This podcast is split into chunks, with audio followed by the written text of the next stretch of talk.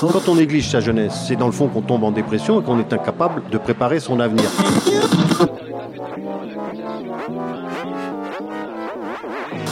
Ça ne veut plus rien dire, lycéens. C'est des merdeux, des cons. Le jeune est tourné vers l'avenir. Mais aujourd'hui, l'avenir ne se tourne plus vers le jeune. Univox, le rendez-vous du monde étudiant sur Radio Campus.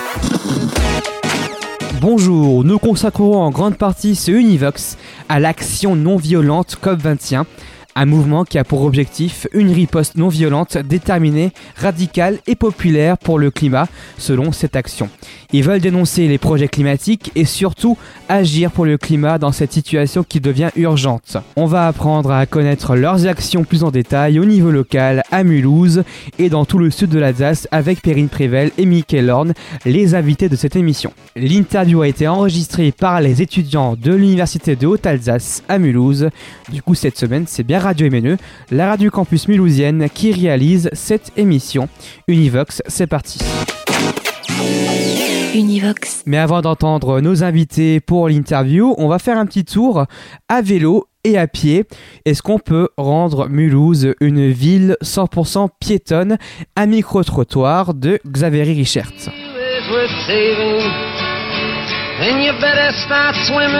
Eh oui, tout change. Tout change et il va falloir épeler sur un autre ton le patronyme de cette célèbre artère.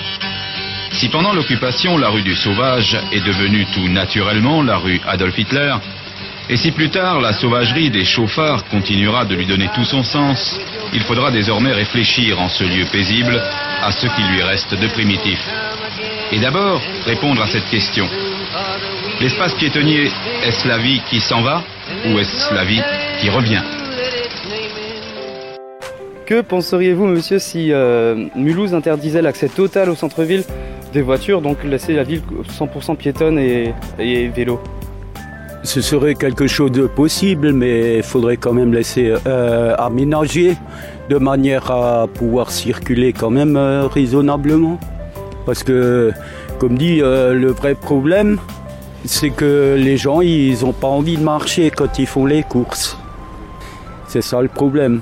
Heureusement qu'il y a le tram d'ailleurs, parce que c'est une galère pour circuler à Mulhouse. Ce serait une bonne chose, mais ce serait compliqué. Ça serait difficile. ben, déjà, moi, j'ai pas de véhicule, et puis je sais pas, ce serait très difficile, quoi, surtout pour les commerçants, quoi. Hein, hein. Alors, madame, que pensez-vous si la ville de Mulhouse interdisait l'accès aux véhicules dans tout le centre-ville? Vous en penseriez quoi?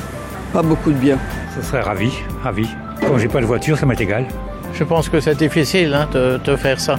Moi, personnellement, je, comme je ne roule plus, je dirais oui. Que penseriez-vous si Mulhouse interdisait l'accès total aux voitures au centre-ville? Ce serait une très bonne chose. Ce serait, ce serait excellent. Il faut, moi, je pense qu'il faut, il faudrait que les gens prennent de plus en plus les transports en commun. Il y a, une, il y a un parking à l'extérieur de Mulhouse, près du camping, près, près de l'université, oui. On a accès à la, au tram et on peut, on peut voyager dans tout Mulhouse pour 20 euros par jour, pour 2 euros pardon, par jour, avec le parking euh, compris dans ce prix. Je pense que les gens devraient devenir un peu plus raisonnables et ne pas aller avec leur voiture partout. Que du bien, franchement que du bien, vraiment. On souffre de la pollution, hein. moi particulièrement aussi, euh, tout à fait d'accord. Univox, le rendez-vous du monde étudiant sur Radio Campus. Place à l'interview avec Perrine Prével et Mickaël Lorne de l'action non violente COP21, celle de Mulhouse et le sud de l'Alsace, interviewée par Victor Emmanuel Huss et Grégoire Lévy. Univox. Univox. Bonjour à Perrine et Mickaël. Est-ce que vous pourriez présenter euh, le collectif ANV, Action non violente Alors, ANV COP21, c'est euh, un collectif national qui, est qui, est, qui est étendu sur une, euh, toute la France, avec à peu près 60 groupes dans toute la France. Euh, nous, à Mulhouse, on a été, euh, on s'est développé en 2018, septembre 2018. Mmh. Et ben, en fait, on, on est organisé euh, bah, donc nationalement. Donc il y a vraiment des actions qui sont déployées nationalement. Bah, par exemple, celle du décrocheur de portrait, mais il y en a enfin voilà, on a fait la Société Générale, euh, enfin, contre l'huile de palme.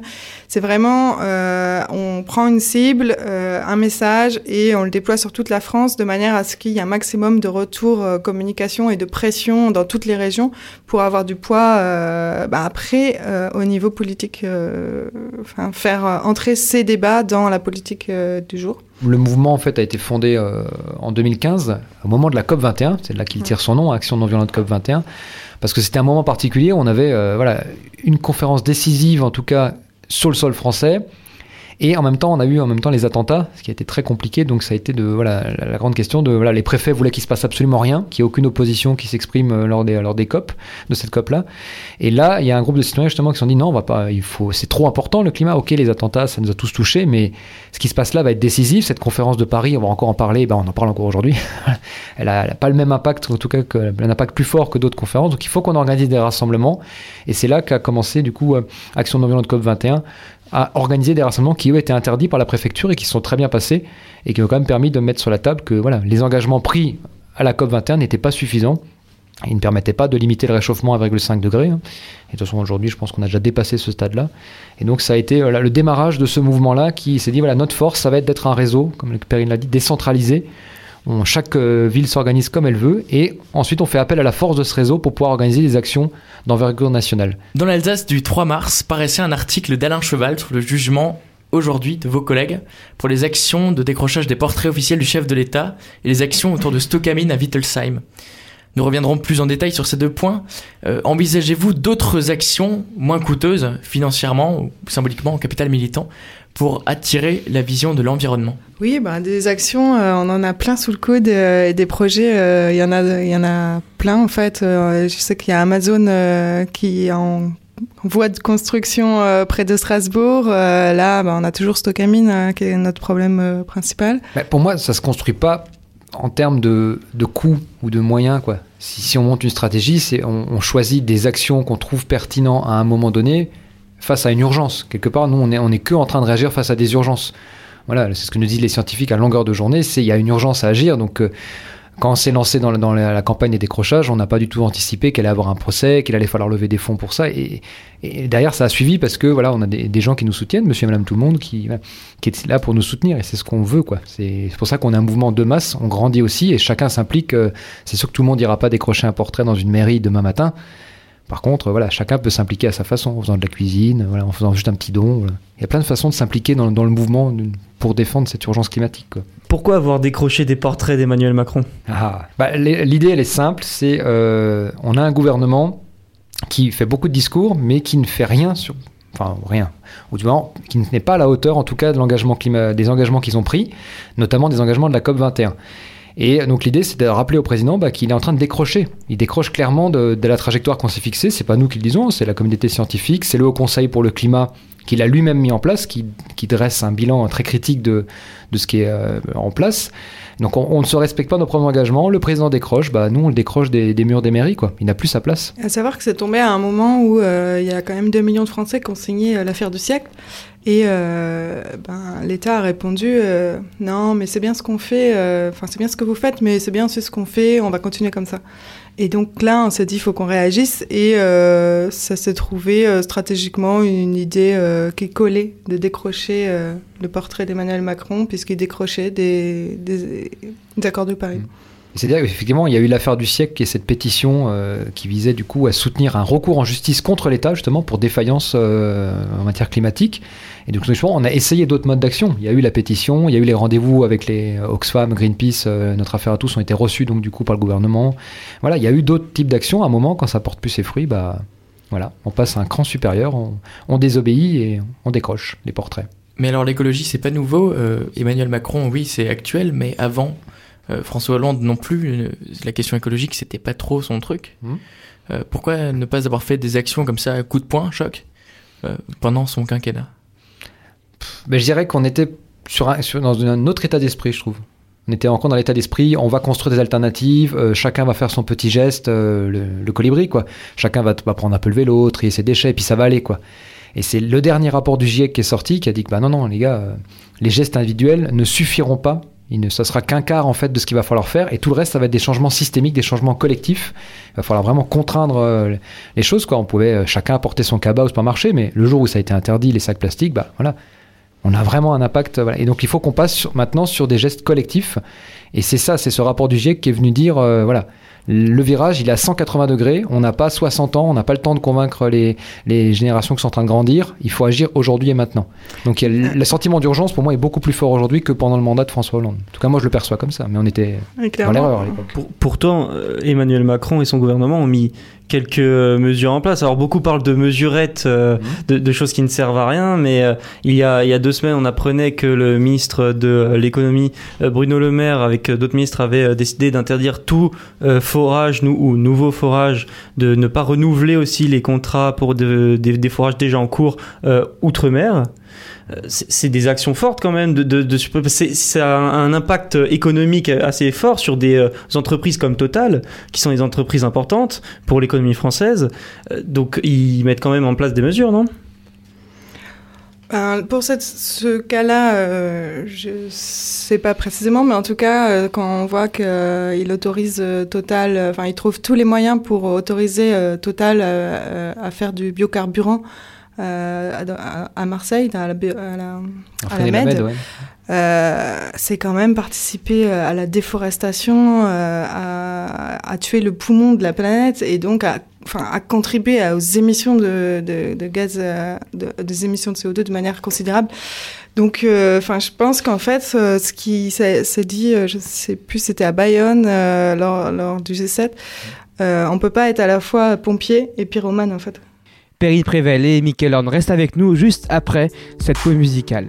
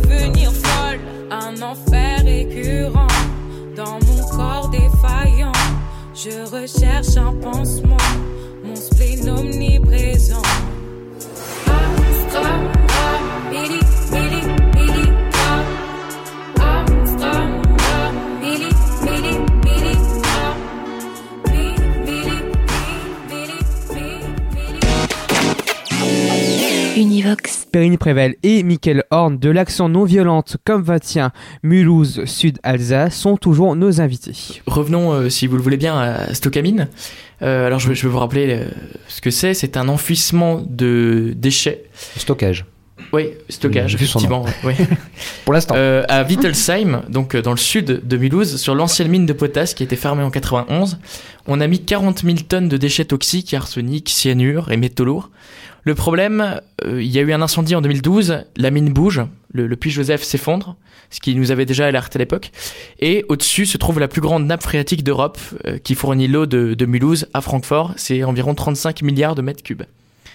Euh, quelles sont les actions aujourd'hui pour que cette, euh, cette mine soit, visible partout?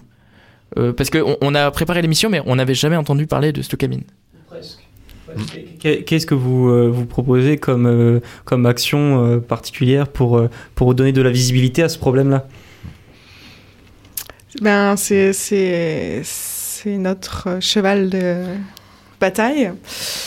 C'est vrai que Stockamine, c'est un sujet qui a duré. Ça fait déjà une dizaine d'années qu'ils se battent et qui, qui se battent localement, en fait, et peut-être aussi qui s'épuisent. Et donc, du coup, euh, nous, euh, on a essayé de les épauler et il y a plein d'autres aussi avec tous ces euh, événements qui se sont passés depuis, depuis quelques temps. Il y a d'autres collectifs, ou même au niveau de Strasbourg, qui se, qui, qui, qui se sont greffés.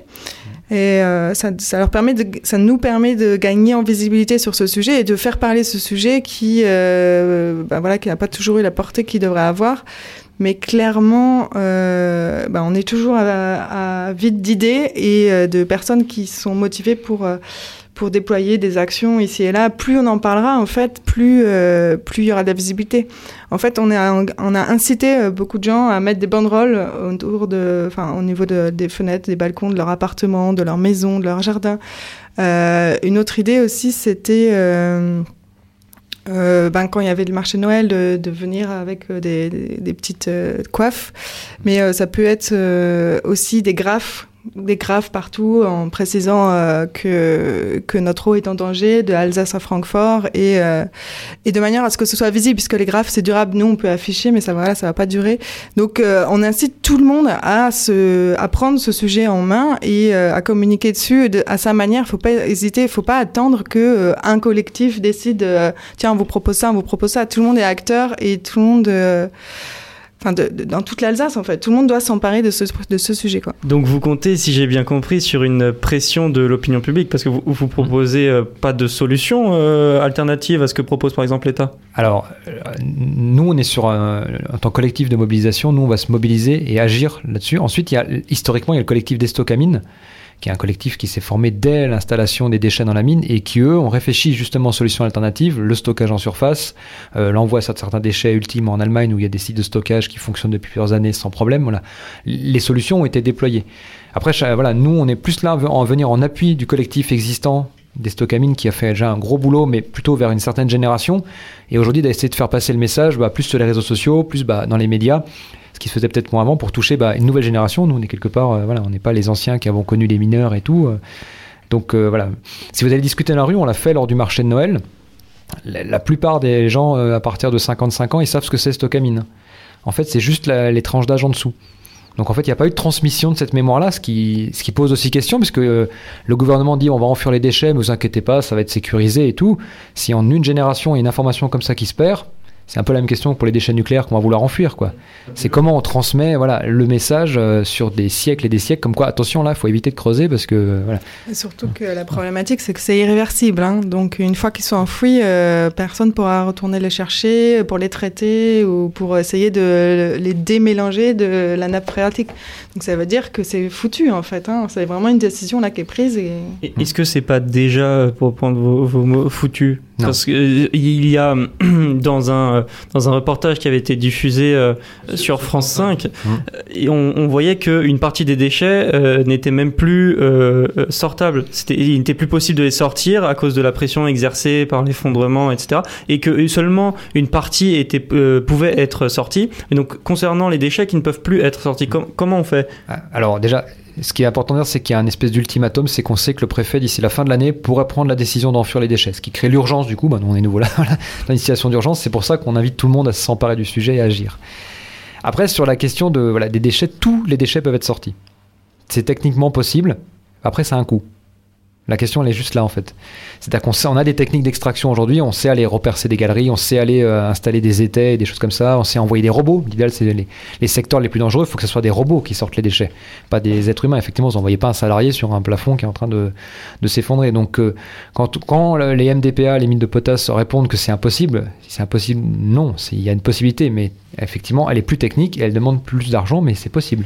Mais alors ces déchets, on les sort, mais on, on les met où? On les envoie où? Ah bah là où Parce ils que vont- c'est un peu repousser le problème. Bah là où ils vont actuellement. C'est-à-dire qu'aujourd'hui, euh, Stockamine ne reçoit plus de déchets depuis bientôt 10 ans. Tous nos déchets d'incinération, tous nos déchets ultimes, on continue à en avoir en France. Euh, on ne s'est pas arrêté de produire des déchets, on n'est pas devenu propre du jour au lendemain. Donc il y a des filières qui existent aujourd'hui. Donc c'est juste que ces déchets, bah, ils aillent regagner ces filières-là. quoi. Il y a du stock, une partie c'est du stockage en, su- en surface. On sait qu'il y a une partie qui est envoyée en Allemagne, donc ça, il faudra apprendre à s'en passer aussi. Qu'on soit tous capables de stocker nos déchets euh, en surface. C'est la meilleure façon de pouvoir y accéder après, de pouvoir les retraiter s'il y a de nouvelles technologies plus performantes qui arrivent par la suite.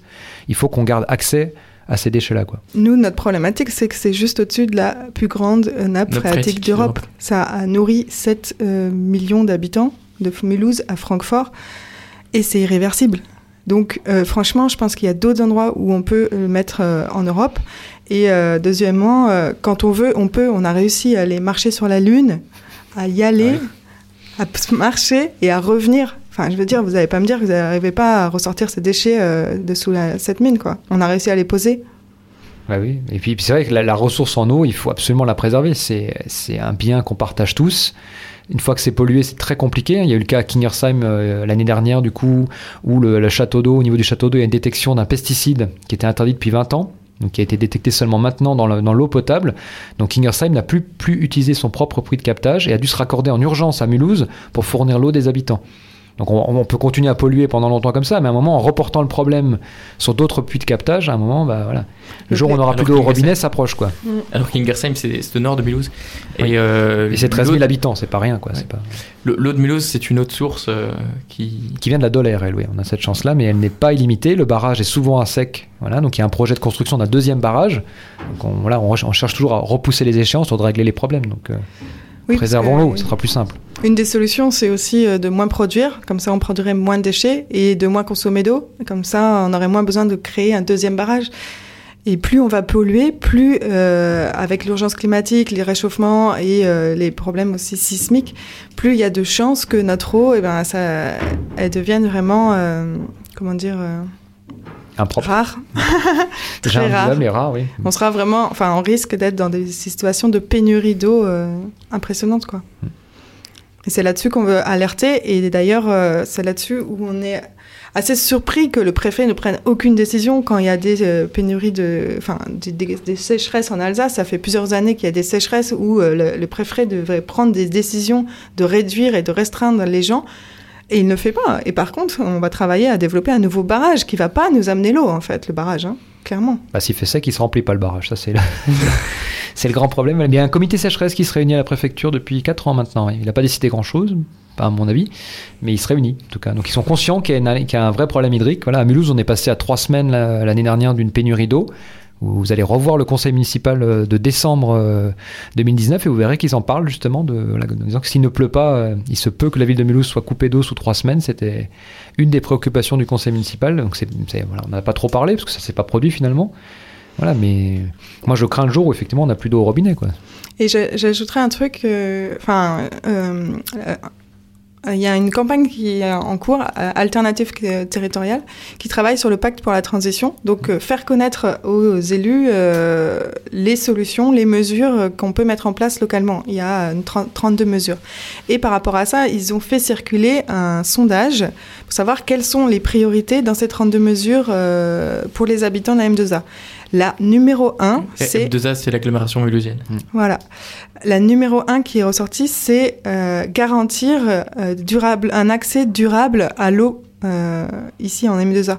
C'est la numéro un. Les gens, on voit bien, sont inquiets. Et ce qui est intéressant, c'est de voir que le préfet, lui, ben voilà, ils font des réunions euh, et, et personne ne prend de décision, quoi.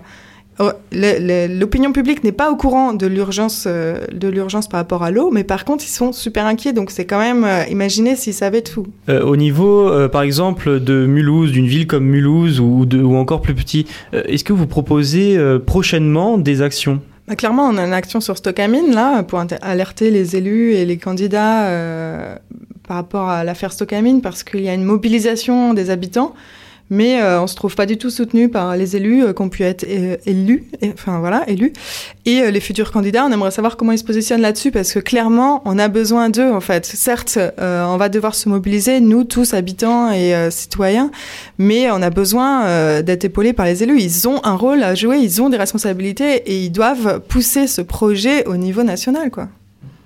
Bon, ils vont, ils vont changer, c'est, c'est encore euh, les municipales bientôt. Peut-être que les nouveaux, euh, ce sera plus, euh, ce sera vraiment une priorité pour eux l'écologie.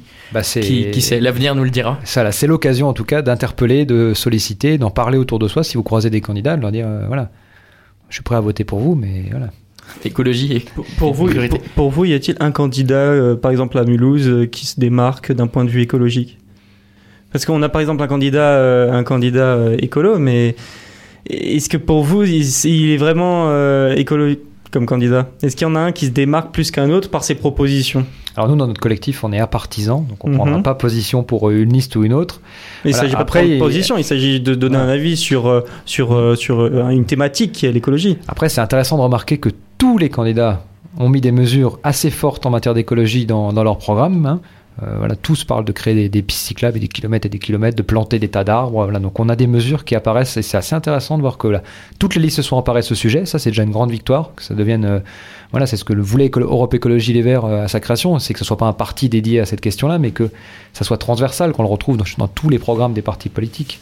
Mm. Après, au niveau du pacte, je sais pas, euh, toutes les listes ne se sont pas présentées euh, pour signer le pacte pour l'instant, donc on n'arrive pas encore à comparer. Et c'est ça, ça va être une- la, la mesure qu'on pourra donner, c'est ça. Il y a 32 mesures du pacte. Qui s'est engagé? Pour quelle des 32 mesures? On pourra publier un tableau euh, Mhm. en fonction des listes. Mais là, tout le monde n'est pas venu au pacte, si j'ai suivi. En fait, tous parlent de l'écologie, c'est sûr, mais quand on lit les programmes, on comprend que tous n'ont pas compris ce que c'était que la Ah, transition écologique, en fait. Et euh, il y en a, ils parlent de transition écologique, mais clairement, euh, le volet environnement, en fait, euh, en fait, la transition, ça veut dire, c'est vraiment prendre le problème dans son intégralité, en fait. Sur tous les sujets, on doit euh, travailler, avancer et euh, intégrer cette notion. Alors que certains, on voit dans, dans, dans le programme où euh, ça apparaît comme chacun de nos projets prendront en compte la notion environnementale. C'est pas vraiment ça, c'est l'environnement, enfin la transition écologique, euh, comment la vit à Mulhouse en fait. C'est euh, comment l'intègre et comment la transforme quoi. Où est-ce qu'on peut retrouver euh, vos actions? Par internet, par Facebook? Est-ce que vous avez des, des sites Localement, on est plus sur Facebook. Clairement, on n'a pas de site pour euh, l'action locale. Mais euh, nationalement, pour tout ce qui est action euh, nationale, enfin campagne nationale, elles sont sur le site décrochons, euh, non, anv-cop21.org pour tout ce qui est na- national. Après, Décrochons pour la campagne, voilà, pour la campagne décrochons Macron, il y a vraiment une, un site qui s'appelle décrochonsmacron.com. Merci. Un, un dernier mot encore? Non, mais si ceux qui veulent nous rejoindre, euh, soyez les bienvenus. hein. Comme dit, il y a plein de formes d'engagement. hein. Ça peut être euh, voilà, de faire de la cuisine, euh, d'aller coller des affiches, voilà, de faire des actions plus engageantes si ça vous dit. Mais voilà, Nous, voilà on n'est pas une bande d'extrémistes en tout cas. On est des citoyens juste alertés et voilà, apeurés par ce, que les scientifiques nous prédisent. Donc on a choisi d'agir. Donc si vous voulez agir avec nous, n'hésitez pas à nous contacter, à nous rejoindre. Et sinon, il y a la deuxième branche qui est Alternativa, qui promeut des, plutôt les alternatives, ou euh, avec euh, la campagne alternative territoriale, là, qui fait vraiment du plaidoyer auprès des élus pour les inciter à, euh, ce que l'écologie soit plus ancrée dans leur débat. Donc euh, voilà, il y a quand même trois moyens, trois leviers d'action à travers ce réseau. Et après, il y en a plein d'autres encore. hein. Et, et le tout de manière non violente, c'est important de nos jours de le préciser. C'est la base. Eh bien, merci beaucoup de votre déplacement. Euh, Michael et Perrine, vous étiez deux citoyens de, engagés dans Action non violente COP21, la branche du Haut-Rhin. Merci Perrine Prével et Mickaël Horn pour cette invitation. Fin de ce Univox. Un remerciement à l'équipe pour cette préparation de l'émission. Victor Emmanuel Huss et Grégoire Lévy pour l'interview. Xavier Richert pour le micro-trottoir. Cette émission a été préparée par Radio MNE avec en production et réalisation Kenny Veugelin.